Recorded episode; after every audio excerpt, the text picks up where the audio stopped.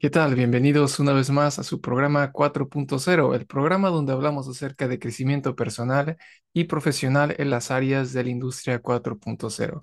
El programa de hoy es algo diferente al, al último que creo que fue hace años, eh, donde nos queremos enfocar un poco más en, la- en el aspecto emocional, en el aspecto de crecimiento personal en la industria del software, esta industria que tanto está creciendo y mucha gente está entrando y no sabe por dónde empezar.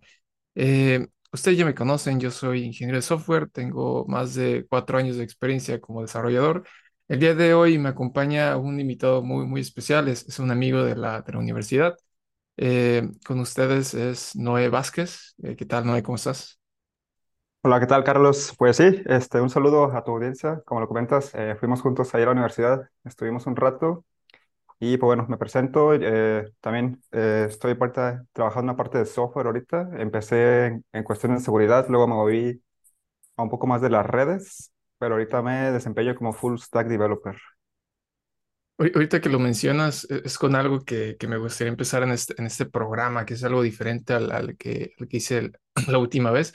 Es, es ese, es ese momento, ¿no? De que inmediatamente cuando sales de la universidad, esta, eh, que me pasó a mí y también creo, creo que te pasó a ti, de no saber eh, en qué empezar o por qué área meterse. Por ejemplo, dices que, que empezaste en redes, luego pasaste a, a, developer. Cuéntame cómo, cómo fue esa transición o cómo fue tus inicios como developer. Vale, sí, la, la verdad es que eh, creo que es bastante diferente la forma en la que puedes entrar al mundo de TI. Yo creo que tuve la, la fortuna de entrar como becario a una empresa que es una empresa internacional. Entonces eh, me dio la oportunidad de eh, hacer mi estancia ahí y después me contrataron. Yo creo que por esa parte tuve de suerte. Eh, en cuanto a la parte de software, creo que me fui inclinando a esa área porque sea cual sea mi, mi rol que desempeñé, pues siempre me encontraba haciendo algo, algún script o algún programa. Entonces, pues ya tenía esa espinita y pues se fue dando las oportunidades y hasta que llegué a, a meramente dev 100%. Ah, excelente. Entonces, pa- para toda lo- la audiencia que nos escucha, que va saliendo de la universidad y no sabe por dónde empezar, eh, ya escucharon a Noé. Una buena manera de empezar es eh, aplicando para internships, eh, eh, empezando como becario, ¿no? Eh, ¿y cómo fue este proceso? ¿A- ¿Aplicaste en páginas de internet? ¿Fue por un amigo? Eh, ¿cómo, cómo entraste como, como intern? Sí, apliqué en una página. ah, Normalmente, si ustedes tienen interés en cualquier empresa, lo primero que les recomiendo hacer es meterse a su página y buscar algún apartado que sea de vacantes. Lo pueden encontrar como jobs, eh, vacantes igual en español, o unirse al equipo. Simplemente busquen algún link, eh, algún botón y van a ver eh, ahí las, las vacantes que tienen abiertas. Y pues si tienen suerte, a lo mejor van a ir alguna que dice eh, Fresh Student o Junior o Becario o algo relacionado. Y desde ahí pues le- les da las opciones de llenar un formulario o los manda a LinkedIn, que es una página que pues digamos que a, a manera muy brusca es como un Facebook, pero para trabajo, ¿no? Ahí ven las vacantes y pueden ver las empresas y aplicar. Entonces, eh, pues de manera resumida es eso, ¿no? Vayan a la, a la página, busquen eh, dónde está el apartado de vacantes y pues vean ahí la, la que pueden ser de, de su interés. Sí, de, de hecho mencionaste algo importante ahí, el LinkedIn, que creo que ha sido la, la herramienta que nos ayuda a todos los que iniciamos en esto. De hecho, yo también este, encontré mi primer trabajo como, como internship, entre comillas, en LinkedIn, porque de hecho era, era un puesto para junior, que creo que pedía tres años de experiencia y yo tenía cero en la universidad. Pero pues apliqué y pasando las entrevistas y todos los procesos quedé. Y, y- y también puede pasar, ¿no? Que, que aplicas y, y no tienes este, algunas eh, cualificaciones para el trabajo, pero pasa, pasas el proceso y, quedas. Eh, ta- también, este, eh, ahorita que lo comentas de los internships, es, creo que es muy importante los, los procesos de, de entrevistas. En este caso, eh, para también los, los que nos escuchan que apenas están iniciando todo esto de procesos de entrevistas, ¿Qué, qué, qué consejos les darías? Por ejemplo, a mí me pasó que yo me estresaba y no sabía qué estudiar. Eh, ¿qué, qué consejos les darías a los que apenas están iniciando en procesos? Sí, eh, como bien lo comentas, eh, algunas veces vemos las vacantes y pensamos que no cubrimos todos los aspectos. Pero bueno, hay que tener en cuenta que pues también los que, los que contratan las personas de recursos humanos pues muchos son conscientes de que no van a encontrar el candidato perfecto, ¿no? El que cumpla con todos los requisitos, con todo lo tecnológico.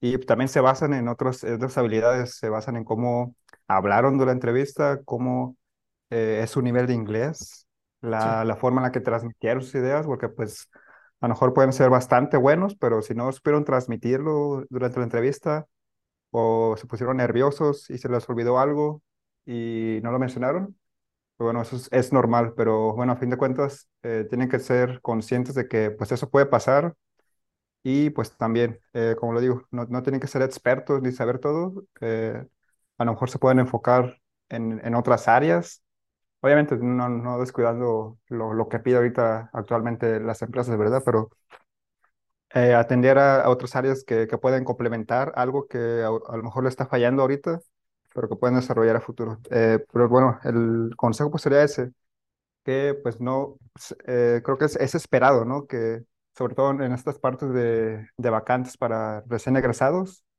ellos eh, saben que no vas a saber todo y sobre todo, yo creo que las personas que llevan un tiempo ya trabajando en TI se dan cuenta o son muy conscientes de eso, ¿no? De que, eh, pues sí, ya cumpliste cuatro o cinco años de ingeniería o de algo y pues no por eso ya, ya, ya puedes llevar el control de todo. Entonces, ya son muy conscientes de que puedes fallar en algo y pues precisamente por eso entras como junior, porque puedes cometer errores y pues no, no sabes tanto o no tienes tanta experiencia para controlar todo por tú mismo.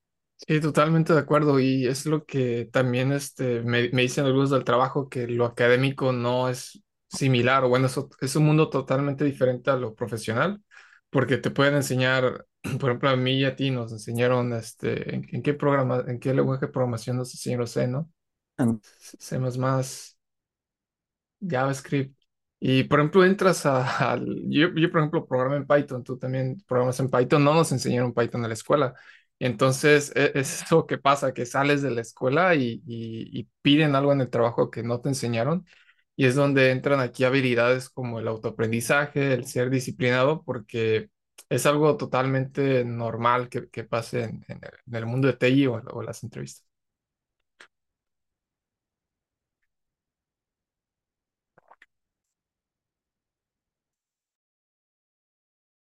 Eh, aquí tengo en una lista de otros temas eh, que vamos a tocar en este, en, en este episodio y es acerca del síndrome del impostor. Bueno, creo que varios nos, nos han dicho acerca de, o varios han escuchado este, este término, ¿no? Que este término del síndrome del impostor se está escuchando mucho en la industria de- del software. Entonces, eh, si tú conoces este término, se aplica bastante, eh, que- queda bastante bien aplicado al uso de software porque varios, eh, como ya lo mencionó Noé, profesionistas con cinco o seis años de experiencia, aún así teniendo todo el conocimiento del mundo en un lenguaje de programación o tecnología, sienten que no, no saben lo suficiente. Eh, ¿qué, qué puedes decir más acerca de este síndrome del impostor? Sí, algo que escuché en una charla hace tiempo es que tenemos sistemas tan complejos que desafortunadamente damos respuestas complejas a problemas sencillos. Y es meramente por la naturaleza, pues, del, eh, del tiempo que nos tocó. Ah, tenemos algunas eh, inquietudes que queremos resolver con tecnología, pero a eso le añadimos seguridad, a eso le, añadimos eh, otras tecnologías ah, emergentes o que queremos complementar. Y a final de cuentas, nuestra solución queda arriba de pues, una pila de cosas que pues, son añadidos, ¿no? Entonces, eh, agregamos mucha complejidad para cosas pues sencillas, ¿no? Entre comillas. Entonces, pues esto a qué nos lleva? Pues a que la pila que está por debajo pues está completa de un stack de Sí, tecnologías que tenemos que aprender o que al menos tenemos que pues tener conocimiento para saber cómo convivir con estas sí, tecnologías. Entonces pasa esto que, que comentas, el síndrome del impostor. Es el momento en el que tú, pues como tal, no te sientes capaz de realizar tu- tus actividades, eh, sientes que el conocimiento que tienes actualmente puede no ser suficiente, entonces sientes como que, como que eres un impostor, ¿no? Como lo dice el nombre, como que no eres tú, como que no deberías estar ahí, como que no lo mereces, como que entraste por suerte, Sí, o, o a veces, o a veces te empiezas a comparar, ¿no? Con, con tus coworkers y dices, no, que fulanito o esta persona es este, mucho mejor programador que yo o, o es mejor en X tecnología. Y es donde dices que empiezas a, a compararte y, y entra en, en juego esto del, del, del síndrome del impostor. Pero creo que aquí es importante eh, a, a veces ver tus propias, bueno, sí, también ver tus de- debilidades y, y ventajas que tienes sobre, bueno, no, no solo los demás, sino tus, tus fortalezas, porque a veces solo, solo ves, solo únicamente ves tus debilidades, pero también tienes que ver tus fortalezas. Por ejemplo, yo, mi equipo es un equipo full stack, somos tanto backend como frontend. Yo no soy muy bueno en el frontend, me he dedicado mucho al backend. Entonces, sí, cuando me dejan alguna tarea de frontend, veo que algunos compañeros lo pueden dominar a la perfección pero por ejemplo unos no dominan back, entonces ahí se, se como habías dicho, un, un equipo tiene que estar eh, nivelado para que si X persona no sabe una cosa, eh, tú, tú ayudas en esa, en esa parte donde hay una oportunidad.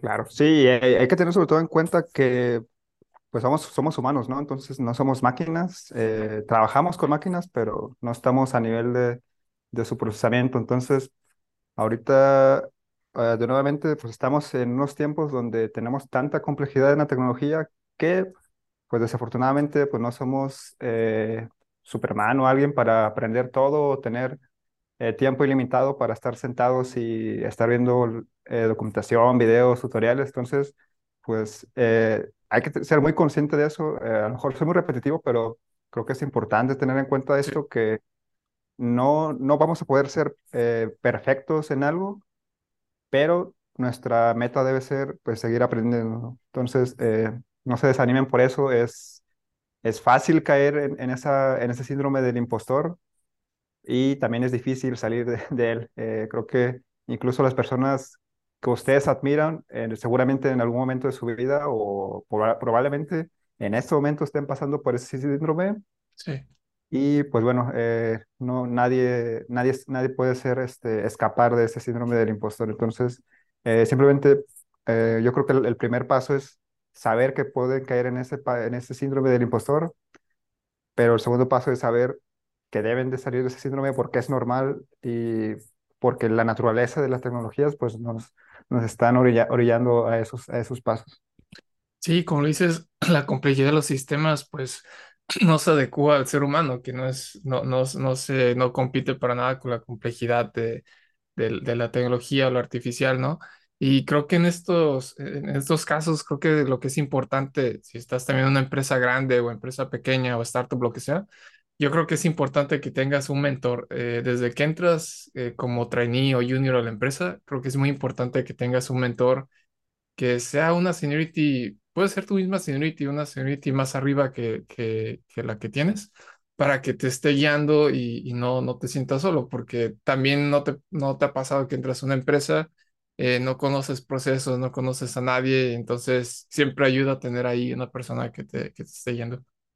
Sí, eh, me acuerdo que no sé a lo mejor son fans de otros podcasts más de, de risa, pero por ahí hay uno en el que dicen que pues, la tecnología se actualiza, pero el humano no. Entonces, este, eh, hay que tener en cuenta eso y pues no desanimarse por, por saber que pues no, no es algo posible, simplemente la perfección no, no es la meta, sino seguir creciendo es lo que deberíamos tener en, en la mente.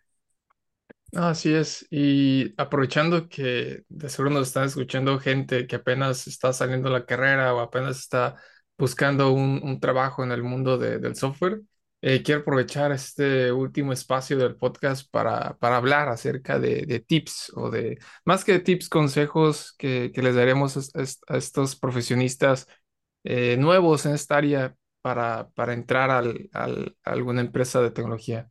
¿Qué, qué consejos les darías, mi estimado?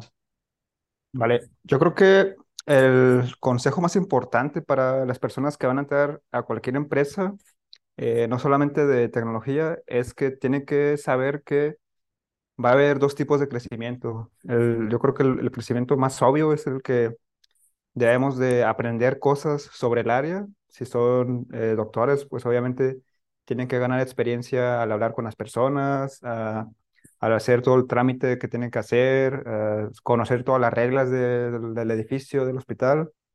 Y bueno, así aplica a otros oficios. Entonces, eh, ese es uno de los crecimientos que deben de tener, deben de madurar en su área, pero el otro crecimiento que a lo mejor no es tan obvio es el crecimiento emocional. Eh, esto se refiere a saber cómo lidiar con todas las situaciones que pasan en su cabeza y que son ajenas a su área y a su trabajo, pero que a su vez afectan el trabajo. Un ejemplo de esto es ya lo, que vimos, es el síndrome del impostor como tal es, es una, una sensación o un conjunto de, de cosas que pasan en tu mente. No tienen que ver con tu código, tienen que ver con la manera en la que tú te desarrollas como persona en la empresa y en la vida. Entonces, este es el tipo de crecimiento eh, en el que se deben también enfocar. Entonces, eh, ese es un tip. Eh, también deben de tomar en cuenta su salud, su salud mental, eh, su salud emocional.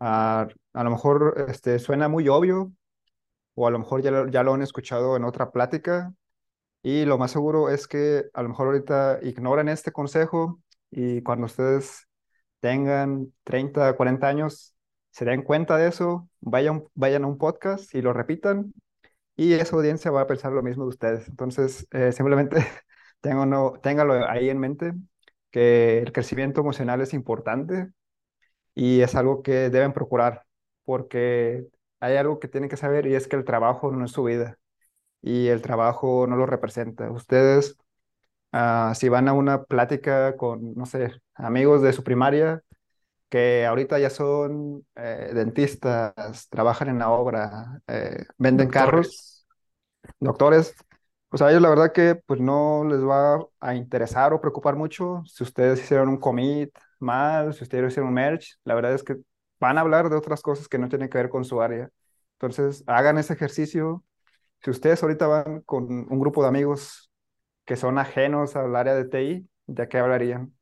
Si no tienen nada de qué hablar, pues creo que es algo que deberían de inspeccionar, porque su trabajo o su área en la que se desempeñan no es su vida. Entonces, eh, pues ahí está otro tip, ¿no? Eh, el trabajo no es tu vida y también deben de trabajar en ustedes mismos, ya sea que pues tengan un hobby, que salgan a caminar, a lo mejor puede ser incluso la misma área, a lo mejor puede ser la electrónica, que pues a fin de cuentas es tecnología, pero no está pegada a lo que hacen en su día a día.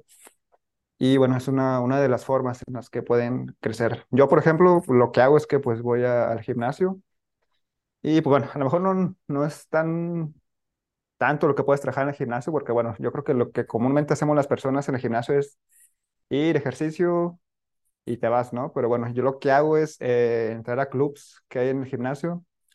A lo mejor en el que ustedes van ahí, pueden haber clubs de, de baile, de yoga, de CrossFit. Entonces, hagan esa mancuerna con personas que no tengan que ver con su área y pues que los hagan de explotar otras áreas que, en las que podían despertar interés y, y pues eh, eso, ¿no? Desarrollar este, esas habilidades que, que no tengan que ver con tanto con su trabajo, porque digo, este, lo repito y lo repito, pero el trabajo no es tu vida y pues no, no te representa tal cual. Eh, es simplemente una esfera de la, de las tantas que hay en tu vida. Sí, Eh, to- por ajá.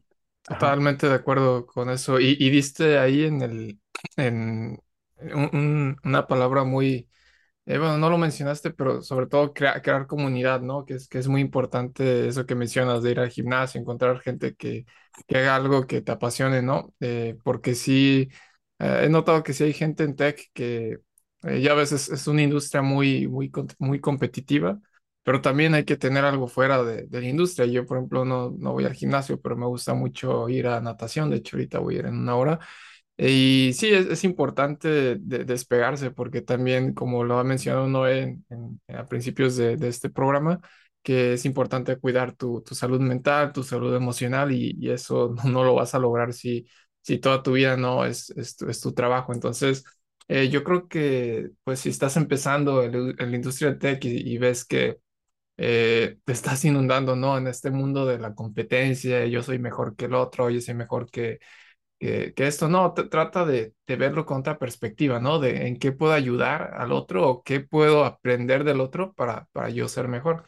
Y, y sí, este, no, no, no es eh, hablando también de este tema de competencias, este, creo que deberíamos de aprovechar esa energía, ¿no? Del, del ser competitivo a, ayudar a los demás, ¿no? No, no sé, por ejemplo, no sé si te ha pasado que, por ejemplo, el software es, es una industria muy, eh, que se trabaja mucho en equipo, a veces equipos grandes, trabajas con gente de otros países. Y sí, he visto, sí me ha tocado trabajar en equipos donde son bastante competitivos, pero creo que los que eh, más he, he disfrutado estar son los que no son competitivos y, y tratan de ayudar a un- unos a otros. Sí, yo creo que das eh, en otro tip eh, por ahí que es entender el juego de roles y de poder en la empresa. Este concepto se refiere a que tú tienes un estilo en el que desarrollas tus actividades en una empresa. O podemos poner un ejemplo. eh, hay personas que son bastante mataditas, por decirlo así, que son las que se preocupan por eh, entregar sus tareas, Son eh, muy trabajan irresponsables, ¿no? Muy responsables, trabajan Sí. los sábados, eh, trabajan los domingos, se ponen la camiseta al 100% aunque no se lo pidan. Y bueno, hay, hay otros, hay otros estilos, ¿no? Hay personas que prefieren eh, ayuda- ayudarse con otras personas, estar preguntando en el chat, estar haciendo videollamadas. Yo creo que a lo mejor a alguien le ha pasado que eh, tiene un problema con un, un compañero eh, relacionado al trabajo y el compañero le dice, ah, te mando Zoom y ahí me explicas. Entonces hay diferentes formas de en las que ustedes pueden desarrollarse. Y esto es el juego de roles, es eh, entender la forma en la que cada quien eh, se desempeña dentro del trabajo y sobre todo encontrar la forma en la que a ti te gusta desempeñarte en el trabajo. Porque a lo mejor puede haber formas óptimas, por decirlo así, en la que puedes eh, sacar tus tareas, pero a fin de cuentas, si lo haces sin que te guste, pues no, no es muy sostenible a largo plazo. Entonces, debes de encontrar la forma en la que te guste trabajar y pues trabajar en ello, pero sobre todo entenderlo, cómo eso funciona en la empresa, porque a final de cuentas, eh, tú haces todo esto para algo que necesita la empresa, entonces eh, debes de entender qué rol tiene tu jefe, qué rol tienes tú como desarrollador ¿Qué tipo de desarrollador eres? A lo mejor eres eh, desarrollador de una parte específica del proyecto. Entonces debes de entender que tú estás ahí para entender tal eh, situación y tal situación es lo único que te debe preocupar a ti. Obviamente las demás eh, debes de tener interés y todo, pero debes de saber por qué estás ahí y para qué estás ahí. Entonces eso es entender el juego de roles y de poder. Y sobre todo entender esta parte de procesos que eh, tiene que ver con todo lo que tiene que ver con el mundo empresarial, ¿no? Que es también ajeno a, a tus tareas. Eh, por ejemplo, eh, el tema de vacaciones, por decir eh, algo. Saber cómo debes de pedir tus vacaciones, eh, saber qué derechos tienes tú como trabajador, a, a partir de cuándo tienes el permiso o, puedes ejecutar esos derechos. Entonces, hay que tender- entender cómo funciona la empresa en la que estás cómo funcionan los roles en los que estás y sobre todo entender qué rol juegas tú y cómo lo vas a jugar. Es como en la película del Rey, del Rey León, ¿no? Del, del ciclo sin fin de la, de la naturaleza, ¿no?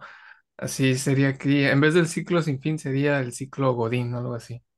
Pero Es- este, eh, sí, sí, da- das este en el blanco también con todo eso de, de entender los procesos y entender más que nada en dónde te encuentras, ¿no? Porque eh, tú y yo trabajamos en empresas de más de, bueno, creo, creo que Oracle es más grande, pero son, no, no sé cuánta gente tiene Oracle, pero donde estoy somos más de treinta mil personas en todo el mundo.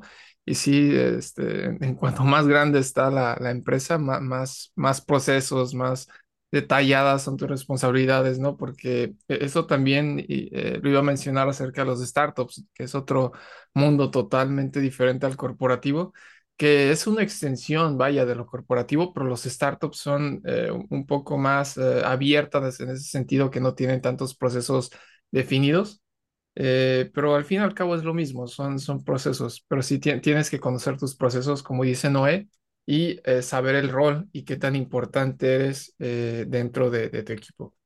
Entonces, me gustaría también pasar al, otro tema, que por ejemplo, creo que mucha gente, y sobre todo inicios de año, este, está hablando mucho de eso, que es el cambiar de trabajo. Y, creo que es algo muy eh, eh, dado en, en esta industria de tecnología porque por la demanda, ¿no? que, que hay de, de trabajos y que eh, escuchamos que todo el tiempo los, los ingenieros de software están eh, cambiando de trabajo, si están tomando entrevistas. Eh, ¿qué, qué- qué podemos decir de, de esto, ¿no? Vale, ah, yo creo que se podría abordar desde distintos eh, puntos. Ah, yo creo que el que me gustaría abordar es eh, el por qué alguien querría cambiar de rol, ¿no? Eh, hay distintas formas o distintas razones eh, por las que alguien puede querer cambiar de rol. Ah, hay algo que comentaba contigo la, la otra vez, eh, me preguntabas la opinión sobre algo y yo te decía que no puedo opinar. Y te lo decía porque eh, en cuestiones personales, eh, todas las opiniones son válidas para la persona que lo dice, porque es opinión. Es como si tú me dijeras que a ti te gusta la pizza con pepperoni.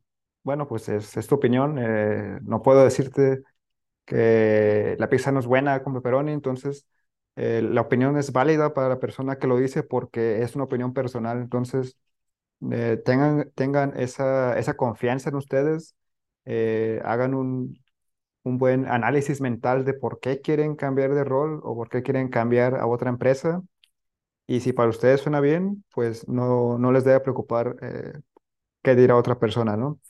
Obviamente, pues eh, aconséjense de personas que tengan un poco más de experiencia que ustedes, a lo mejor personas que ya han cambiado de empresa para que les dé su opinión y pues también que, que nutra o que les sirva de, de guía para saber si, si lo que ustedes piensan pues es algo que sí les continúa gustando o que si después de escuchar a otras personas a lo mejor pueden cambiar de opinión. Pero a fin de cuentas, eh, vuelvo a caer en lo mismo, eh, las opiniones personales son válidas para las personas que lo dicen, entonces eh, pues no tienen que discutir mucho con otras personas, si para ustedes eh, es válido y tienen razones que para ustedes eh, merecen ese cambio, pues creo que es más que suficiente para, para que lo hagan.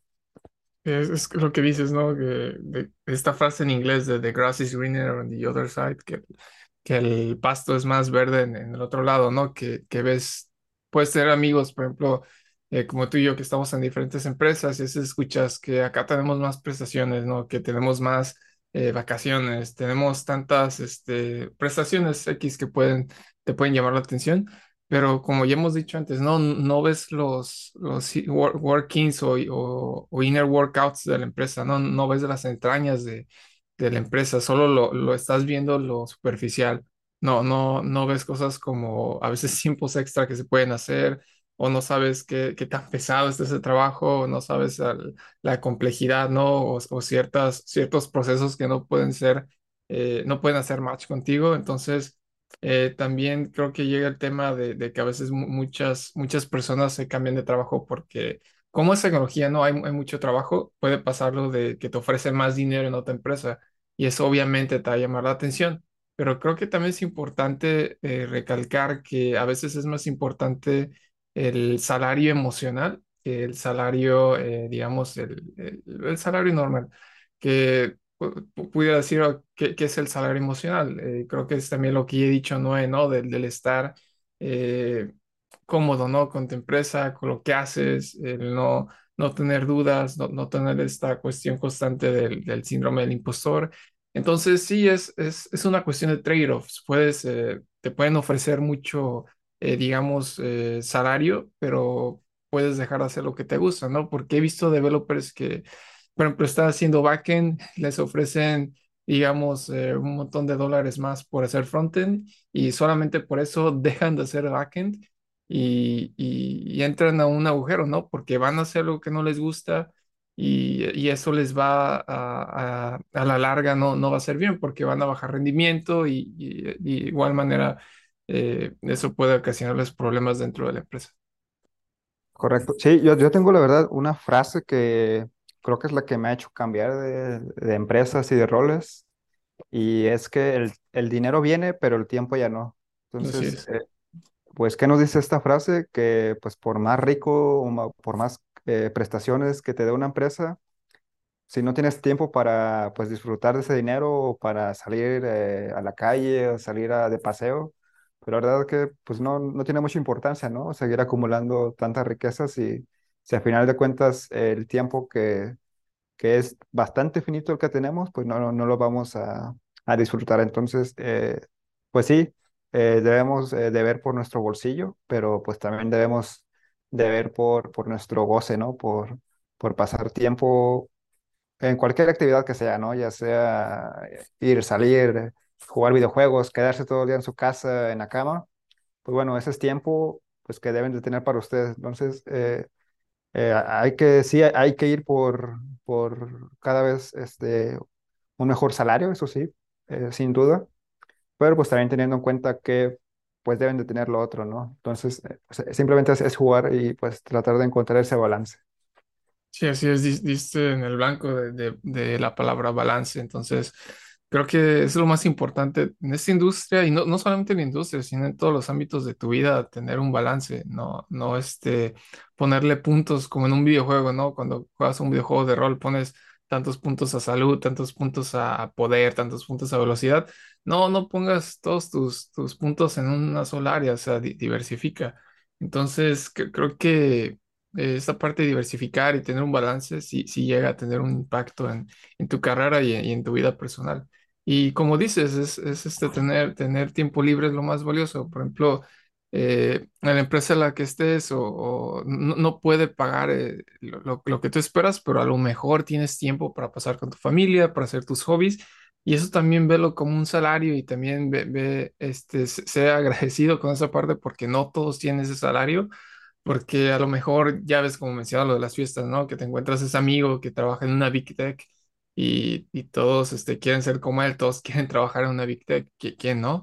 Entonces, este, puedes ver esa parte, yo digo, la superficial, pero digo, no, no ves todos esos procesos o todo, todas esas cuestiones que están por detrás de, de esos éxitos. Correcto.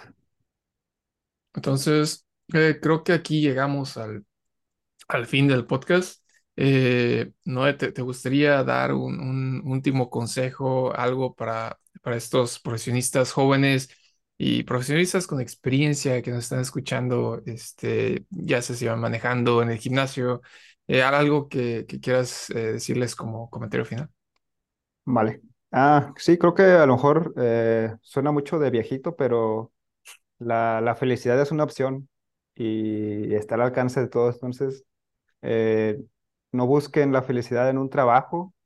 Ustedes tienen que llegar a ese trabajo y aportar la felicidad de ustedes. Entonces, eh, no es cara, simplemente es eh, tomar la decisión de, de ser feliz. ah, y eso, no busquen que alguien, que algo o comprar y que reciban felicidad. Ustedes mismos son los que deben de elegir si quieren ser felices. Entonces, pues tengan eso muy en cuenta cuando estén en un trabajo que a lo mejor eh, se sientan estresados, eh, sientan que los está presionando mucho o cualquier tipo de escenario. eh, a lo mejor ustedes consideran que no los está haciendo feliz. Pues bueno, ustedes lleguen y sean ustedes los que aporten esa felicidad al trabajo, hablen con su gerente, digan, ¿sabes qué? Me gustaría que tengamos juntas donde no tengamos que hablar de trabajo, eh, simplemente platicar entre compañeros, o bueno, busquen algún tipo de solución, pero vuelvo a lo mismo, eh, no busquen que algo les genere felicidad, ustedes sean los que generen la felicidad para ustedes. ¿Tienes este, algunas redes sociales para que te sigan? O sí, me pueden encontrar en LinkedIn como Noé Vázquez. Ahí me ven con el- la imagen de un volcán. Excelente. Sí, para los que no sepan, eh, Noé y yo somos de, de un estado con volcán, del volcán de Colima. Bueno, me dio mucho gusto este, verte de nuevo, este, Noé. Muchas gracias por venir aquí a, a este experimento de programa. Eh, muchas gracias, la verdad, este, estuvo muy interesante. Eh, no, mu- muchas gracias por tu participación. No, al contrario, un saludo ahí a toda tu audiencia. Hasta luego. Bueno, este, aquí llega la conclusión de, de este programa, de este podcast 4.0. Espero les haya gustado.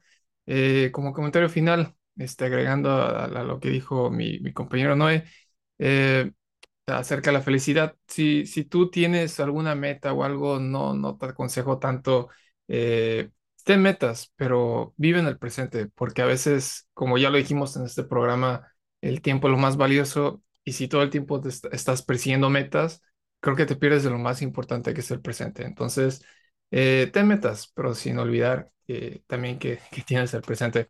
Eh, muchas gracias por escucharme. Eh, yo soy Carlos Robles y esto es 4.0. Bye.